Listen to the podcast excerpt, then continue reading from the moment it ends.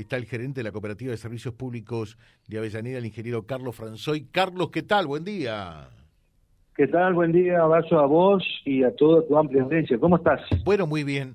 Contanos un poquitito cómo están desde la cooperativa que nos pregunta la gente de Avellaneda con respecto a esto de las inscripciones sí o no eh, para el tema eh, del subsidio energético y demás.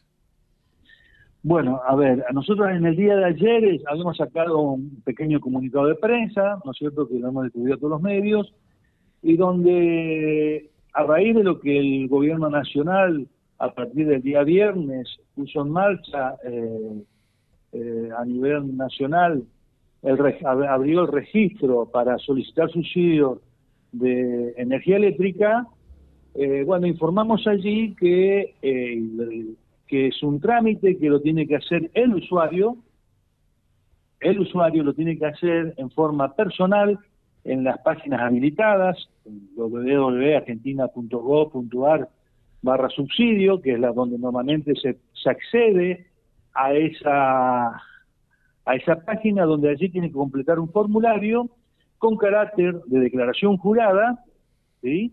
Entonces, en función de los eh, ingresos en función de las propiedades, los vehículos que pueda tener, va a estar cementado en alguna de las tres categorías que está, establece el decreto 332 del año eh, del 2022. O sea, nosotros lo que estamos haciendo desde la cooperativa, tratando de brindar la información lo máximo posible, pero que eso es un trámite que lo hace el usuario eh, en forma personal y allí completará el, pedido.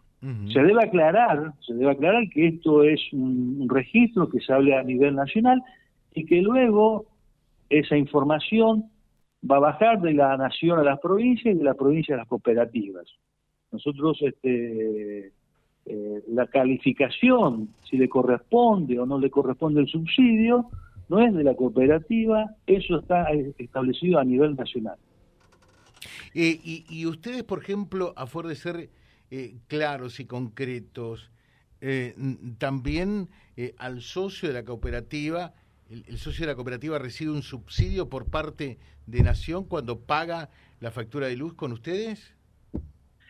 La tarifa eléctrica, eh, es, este, tiene tres componentes lo que es el costo de energía, la generación, el costo de mercado eléctrico mayorista, más un, eh, más un costo que es el VAT, el valor agregado de distribución, que es el costo de las distribuidoras, llámese empresa provincial de energía o cooperativa de servicios públicos. Y el otro tercer componente es el impuesto.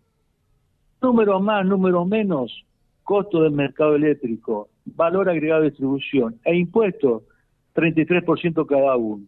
Por ahí difiere un poquito eh, los porcentajes, pero más o menos podemos tomar como referencia eso. Por lo tanto, el subsidio está sobre el costo de generación.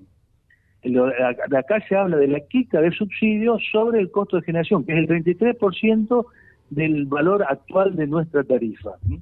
Sobre eso, supuestamente, digo supuestamente porque tiene que sancionarse todavía los precios, el gobierno nacional va a avanzar sobre una quita de subsidio. El valor agregado de distribución y los impuestos quedarán en forma, digamos, como, como, como, los, están en, estos valores actuales, digamos, ¿de acuerdo? El valor agregado de distribución es una facultad de la empresa provincial de energía que ya lo hizo en, enero con una audiencia pública. Eso quedaría inalterable, digamos. Ahora, vos sabés que yo soy, yo soy totalmente burro. Pienso en la cooperativa, pienso en ustedes, pienso en Carlos Franzoy eh, y digo, ¿cómo, eh, cómo, ¿quién le va a indicar a este cobrarle tanto, a aquel cobrarle tanto? ¿Es tan fácil así? Mira, sí, coincido con vos, no es tan fácil, pero y tampoco es, es, tan fácil explicarle a la gente, y por eso nosotros reiteramos este es un trámite personal que se hace a nivel nacional y después la nación dictamina. Ahora, ¿cómo lo dictaminan? Ellos supuestamente en función de la creación jurada que uno hace.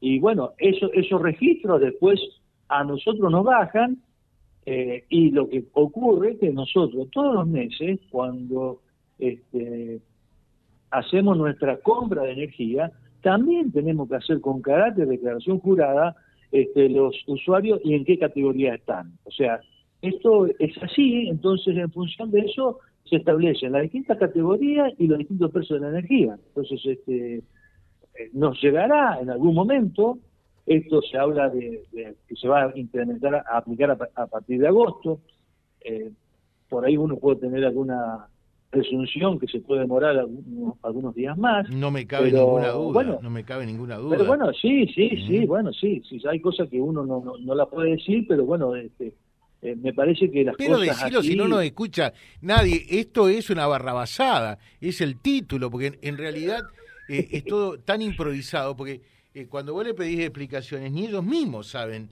qué es lo que te pueden llegar a decir, ¿no?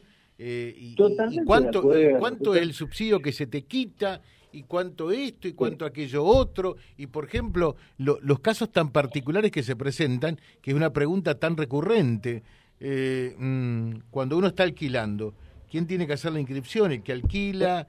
¿El dueño? Bueno, bueno, eh, eh, está bueno, está bueno tu pregunta, porque eso más o menos está claro. dos, dos cuestiones que tenemos que dejar bien claro a la población. El pedido de subsidio es sobre la categoría residencial, solamente.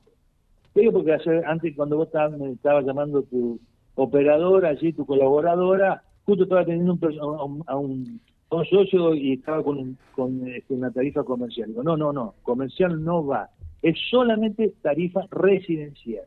Y aquel caso, eh, porque hay muchos casos de gente que alquila, lo puede hacer a título personal, sin ningún problema, y lo, único que va a agregar en, la, en, la, declaración que hace es una casa alquilada y pondrá los, el, el número de medidor y el número de socio del titular del propietario, porque el subsidio es sobre el usuario, no es sobre el inmueble, es sobre el, usuario. Todo usuario este, pues, tiene, digamos, derecho a solicitar el, subsidio si así lo considera.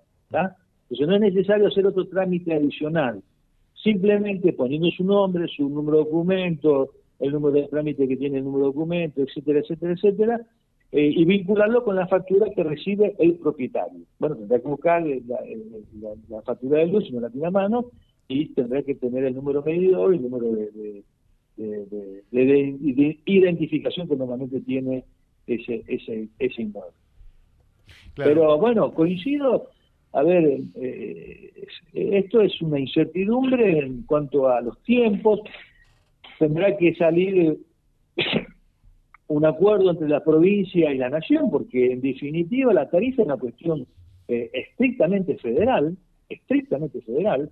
Entonces la nación sacó algo, y un decreto que, tiene que ver con esta cementación, bueno, las provincias tendrán que hacer los acuerdos correspondientes, que todavía, bueno, ayer tengo entendido que hubo alguna reunión, pero no sé si, si ya se firmó eso.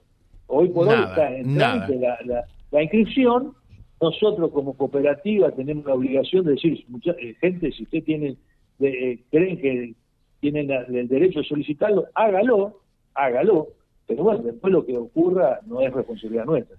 claro, acá hay una pregunta, son, son las cuestiones ya eh, por allí especiales que se presentan. Si la factura de luz viene a nombre del titular del inmueble, aunque éste esté en alquiler, ¿qué es lo que pasa? No, no, sí, sí, lo puede hacer igual, lo puede hacer igual tranquilamente. Por más que la factura de luz venga nombre del titular. A ver, Jorge Requis es dueño de, de, este estudio, pero se lo está alquilando José Odazo. Y José Odazo puede hacer el trámite eh, y, y, no hay problema. No hay problema. Eso eh, eh, no hay problema, no hay problema. Bueno, tampoco sabes cuánto, cuánto, eh, porque en definitiva uno hace el trámite para que le sigan subsidiando la luz, o sea, para que la luz no aumente tanto. Eh, la quita del subsidio, ¿sabes a, qué números llega, a qué porcentaje, Carlos? Bueno, supuestamente, y a ver, porque cuando se habla de porcentaje, yo siempre digo que lamentablemente los porcentajes los manejan para, para la, la capital federal. La realidad de las provincias son totalmente distintas. Entonces, hablan de un segmento del 10% que le quitarían el 100% del subsidio. A ese segmento, supuestamente a ellos, le aumentaría, digo ellos, eh, el 70%. Después están los ingresos medios, que le quitarían una parte, la mitad del subsidio. Hoy la, energía residencial está un 70% subsidiada en, generación, ¿está? En generación, Siempre tenemos que tener en cuenta las tres componentes. Entonces, en ese, en ese 33% la generación está un 70% este, subsidiada, a los, a los ingresos medios le quitarían la mitad, pero entonces lo que nosotros decimos que eh, estimamos a nivel provincia de Santa Fe, si esto sigue su curso, los porcentajes de incremento de tarifas serían mucho menor con respecto a lo que por ahí anuncian mm. a nivel nacional, que es lo que pasa en el, en el, en el ejido del, del norte y del sur de la Pero bueno, habrá que ver cómo se sancionan los precios, que en definitiva no, no lo están, sí se habla de la quita de subsidio, pero bueno, este, eso tiene que salir una resolución de la Secretaría de Energía. Te dejo un saludo, Carlos, muy atento, muchas gracias. ¿eh? eh trato de hacerlo lo más claro posible, pero este es un tema, digamos, que nos excede, informamos lo que tenemos y lo que está, eh, lo que es público y, que la gente entienda, el usuario, si tiene, si cree que tiene el derecho, puede hacerlo a nivel este, de la página, que, son oficiales, y en último los casos, también está habilitada la oficina del ANSES para poder hacerlo. Y bueno, nosotros colaboramos en dar la información. Bien, ¿Ah? bien. Muchísimas gracias. Bien. Te dejo un saludo, Carlos, un fuerte abrazo. Gracias, igualmente. Chao, Gracias. Es el gerente de la Cooperativa de Servicios Públicos de Avellaneda. La gente de Avellaneda está incluida también eh, y tiene este mismo requisito, esta misma exigencia de llenar la inscripción correspondiente.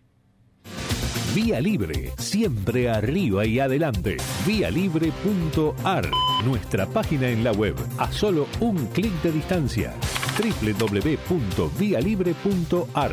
Vialibre.ar. Vía Libre, siempre en positivo.